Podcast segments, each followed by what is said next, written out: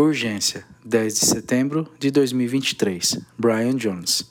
Olá, eu sou Scott Lowery, um líder de grupo comunitário aqui na Igreja Brookwood. A escritura que, que vamos ler hoje está em Apocalipse 3, do 1 ao 7. Apocalipse 3, 1, 6. Escreva esta carta ao anjo da igreja em Sardes. Esta é a mensagem daquele que tem o espírito sete vezes maior de Deus e as sete estrelas. Eu sei de todas as coisas que você faz e que você tem a reputação de estar de estar vivo, mas você está morto. Acorda, fortaleça o pouco que resta, pois até o que resta está quase morto. Acho que vossas ações não atendem às exigências do meu Deus. Volte ao que você ouviu e acreditou no início. Segure-o, segure-se firmemente, arrependa-se e volte para mim novamente. Se você não acordar, eu virei até você de repente, tão inesperado quanto um ladrão. No entanto, há alguns na igreja em Sardes que não sujaram sua roupa com o mal. Andaram comigo de branco, andarão comigo de branco, pois são dignos. Todos os que forem vitoriosos estarão vestidos de branco. Nunca apagarei seus nomes do livro da vida, mas anunciarei diante de meu Pai e seus anjos que eles são meus. Qualquer pessoa com ouvidos para ouvir deve ouvir o Espírito e entender o que ele está dizendo às igrejas. O dom da urgência, Apocalipse 3:1. Eu estava pensando em algumas das conversas que tive com as pessoas recentemente Alguém estava falando sobre como eles passaram por um divórcio ruim e como isso se tornou um alerta para eles em suas vidas. Isso os forçou a se aproximar mais de Deus do que nunca. Há um novo senso de urgência. Eu estava pensando em uma conversa com alguém que esteve na igreja a vida inteira e lágrimas encheram seus olhos quando ele disse: Eu sei que não estou onde Deus quer que eu esteja. E há um novo senso de urgência. Eu estava pensando em uma conversa com uma pessoa que falou sobre como eles eram alcoólatras por uma boa parte da sua vida, até que Deus os libertou e eles têm um novo senso de urgência. Agora, não estou tentando mexer nisso porque acho que vocês, fãs de Clemson ou, ou do Gamecocks, são um pouco cultuados de qualquer maneira. Mas eu vi um artigo que fala sobre o quão ruim era o futebol de um estado, que 10 de suas 15 equipes perderam na primeira semana. Mas acha que os treinadores sentaram com os jogadores e disseram: há, há mais esforço, não se bata. Deus te ama e tem um plano maravilhoso para sua vida. Há coisas mais importantes na vida do que apenas o futebol. Sabe o que eu posso garantir que foi dito? É hora de acordar. É melhor você juntar tudo posso assegurar-vos que houve um sentido de urgência. A igreja que estamos vendo hoje recebe o dom do chamado de despertar, um senso de urgência para levar Jesus a sério e colocá-lo e colocá-lo no centro das suas vidas. Apocalipse 3:1. Escreva esta carta ao anjo da igreja em Sardes. Esta é a mensagem daquele que tem o espírito sete vezes maior de Deus e as sete estrelas. Lembre-se que a palavra sete na Bíblia significa completude ou totalidade. Então, está dizendo que Jesus detém a plenitude do Espírito de Deus e a plenitude da igreja. Os antecedentes sobre Sardes. Era uma cidade importante, para, era caminho para cidades e nível superior e nível inferior. Uma cidade rica, situada na junção de várias estradas importantes e rotas comerciais. A primeira cunhagem a ser cunhada na Ásia Menor foi cunhada em Sardes. Sardes foi o lugar onde o dinheiro moderno nasceu. A combinação de dinheiro fácil e um ambiente moral frouxo tornou o povo de Sardes notoriamente suave e amante do prazer. A cidade estava em uma montanha e bem adequada para a defesa, e as pessoas achavam que era invencível. Dizia-se que um soldado que defendia Sardes deixou cair o capacete pelas paredes do penhasco. Um exército adversário viu o soldado descer por uma trilha escondida para recuperar seu capacete. Eles marcaram a localização da trilha e lideraram um destacamento de tropas até ela naquela noite. Eles facilmente escalaram os penhascos, chegaram às muralhas reais da cidade e os encontraram desprotegidos. Disseram-me que eles passaram por um buraco na parede, que era tão pequeno que uma criança poderia guardá-lo. Mas eram tão arrogantes que nem sequer o guardavam. Os soldados de Sardes estavam tão confiantes nas defesas naturais da sua cidade que não sentiram necessidade de manter uma vigência diligente, de modo que a cidade foi facilmente conquistada. Winston Churchill disse à Grã-Bretanha nos primeiros dias da Segunda Guerra Mundial: Devo deixar cair uma palavra de cautela, pois, ao lado da covardia e da traição, excesso de confiança que leva à negligência e à preguiça é o pior dos crimes conjugais. Sardes já havia caído duas vezes por excesso de confiança e falta de assistência. Louvar, Apocalipse 3, do 4 a 5. Esta é uma das passagens em que Jesus realmente não elogia nada. O mais próximo que ele elogia está nos versículos 4 e 5. Apocalipse 3, 4 e 5. No entanto, há alguns na igreja de Sar, em Sardes que não sujaram suas roupas com o mal andarão comigo de branco, pois são dignos. Todos os que forem vitoriosos estarão vestidos de branco. Nunca apagarei seus nomes do livro da vida, mas anunciarei diante de meu Pai e seus anjos que eles são meus. É como se você pedisse algum feedback sobre sua apresentação ou o que você compartilhou e alguém dissesse: Não foi tão ruim assim. Isso não é realmente um elogio. E você nunca sabe o que fazer com esses comentários não virá até quando você até não virá até você quando minha vida estiver desmoronando. Observe as roupas brancas. Na cultura romana antiga, o branco era a cor usada para o triunfo. Por isso, diz que todos os que forem vitoriosos serão vestidos de branco. Observe que a motivação para mudar são recompensas e não punições. Note que no verso 3 diz que eles vão andar comigo. O que Deus estava dando aos vitoriosos, uma vida mais profunda e poder no espírito. Na maioria das vezes, tentamos motivar as pessoas a mudarem com o negativo. Vou dar um exemplo. A vergonha não é um bom motivador. Durante anos, lutei contra uma questão de pornografia, e durante anos a maneira como as pessoas me motivaram foi que, se eu não superasse isso, isso destruiria meu casamento, o meu ministério ou o meu futuro. De qualquer maneira, você sabe o que transformou esse padrão de pecado? Era a ideia de que estava me roubando a vida mais profunda em Jesus que quando abandonamos o pecado, somos recompensados com uma caminhada mais profunda e gratificante com Jesus. Lembre-se que é a bondade de Deus que leva ao arrependimento. Apocalipse 3, 2, a parte B do versículo. Porque encontrei as tuas obras inacabadas aos olhos de Deus. Eu amo esse verso. A igreja estava se contentando com menos do que Deus tinha para eles. Não se acomode, acorde, Apocalipse 3, 5. O, aquele que é vitorioso estará, como eles, vestido de branco. Nunca apagarei o nome dessa pessoa do livro da vida, mas reconhecerei esse nome diante do meu Pai e de seus anjos. Agora, nas culturas antigas havia um livro dos vivos, e se você morresse ou fosse um criminoso, você era retirado dos livros.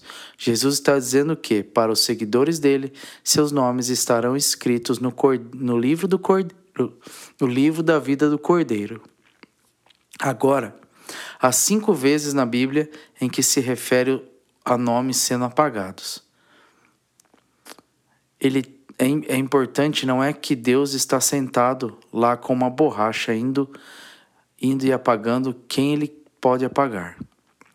Mas a verdade é que há alguns nas igrejas que pensam que estão certos com Deus. São ativos, mas estão mortos.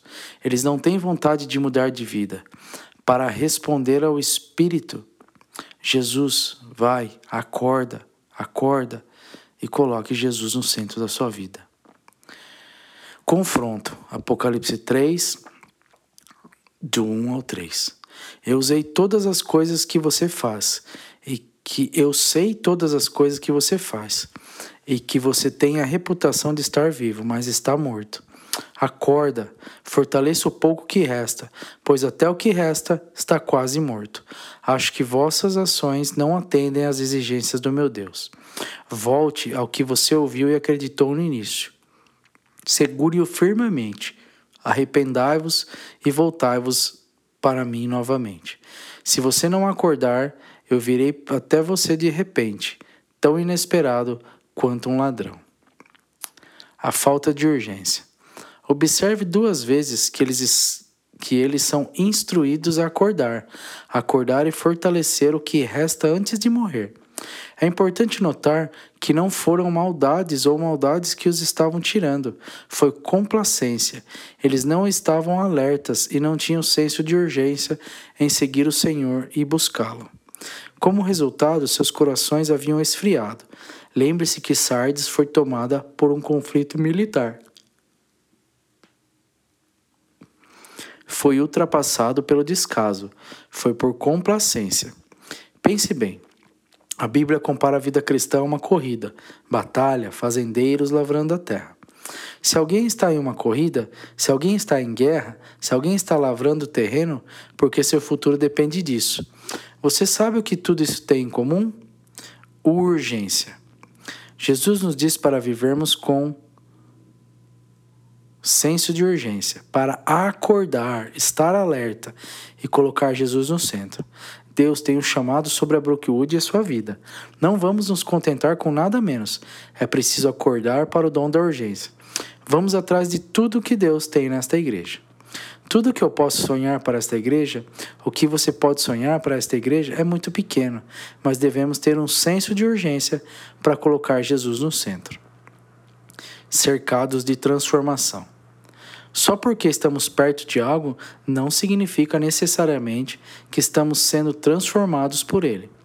E você sabe, uma das coisas que eu notei sobre estar no Sul? Estive em Chicago por 11 anos e sinto que estou de volta à Terra Prometida. Eu ri porque quando eu estava em Chicago, eu nunca entrei em um Starbucks e vi alguém lendo um livro espiritual. E quando cheguei a Carolina do Sul e Texas, quando eu entrei, parecia que todas as outras pessoas tinham um livro de, da Beth Moore. Muita gente cresce em torno da igreja. Ouça, acho que, que há algo de bom em estar na cultura sulista. Acho que há algo de ótimo em estar cercado pela igreja. Precisamos uns dos outros e, afirma, afirma, e, afia, e nos afiamos uns aos outros. Mas só porque estamos cercados por algo não significa, não significa necessariamente que estamos sendo transformados por ele. Olha, eu saio com muita gente que come de forma saudável e malha. Imagina eu sentado no médico e ele falando: Olha, sua pressão está alta, o colesterol subiu e você ganhou um pouco de peso. Eu olhei para ele e disse: Eu não entendo. Eu saio com pessoas saudáveis, pessoas que malham. Mas só porque você está cercado por algo não significa que você está sendo transformado por isso. Escutai que estáis cercados pelo Espírito Santo. Você está cercado por pessoas que têm suas vidas transformadas por Ele. Quem responder a Ele em adoração, quem for agitado e então decidir acordar, mas você se rendeu completamente ao Espírito? Não estou perguntando se você ama a Deus ou se se sente agitado. Estou perguntando se sua vida foi transformada pelo Espírito, está sendo transformado por Ele. A igreja de Sardes foi cercada por Deus, mas muitos não foram transformados. A igreja de Sardes estava em paz, mas era a paz dos mortos. Isso indica que não há luta, não há luta, não há perseguição. Veja, eu acho que se você não tem resistência ou não tem guerra espiritual, é porque sua fé não é uma ameaça para o inimigo.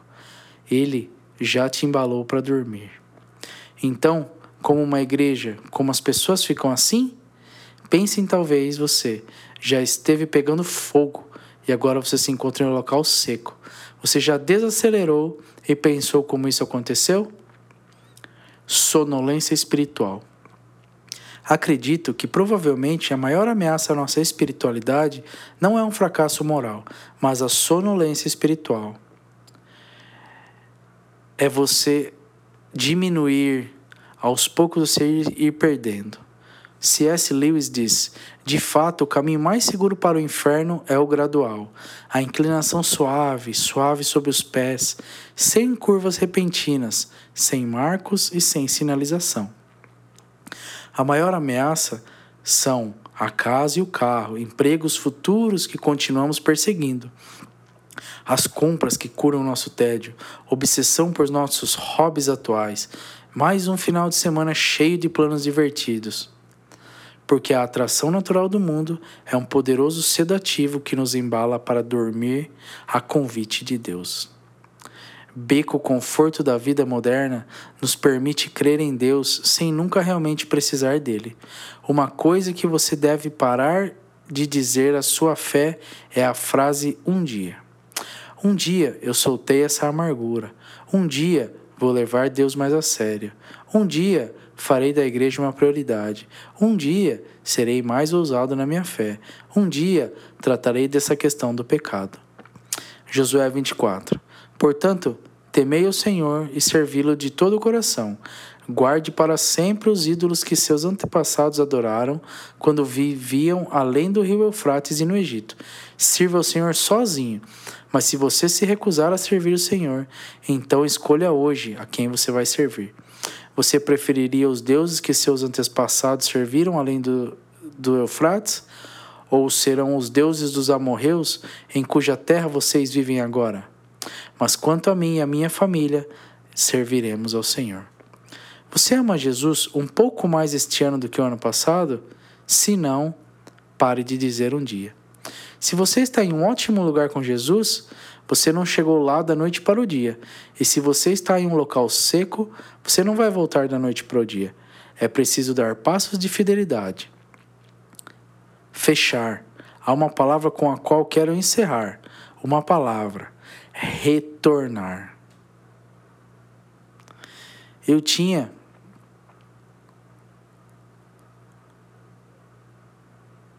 eu tinha um sentimento em que alguém estava sendo infiel.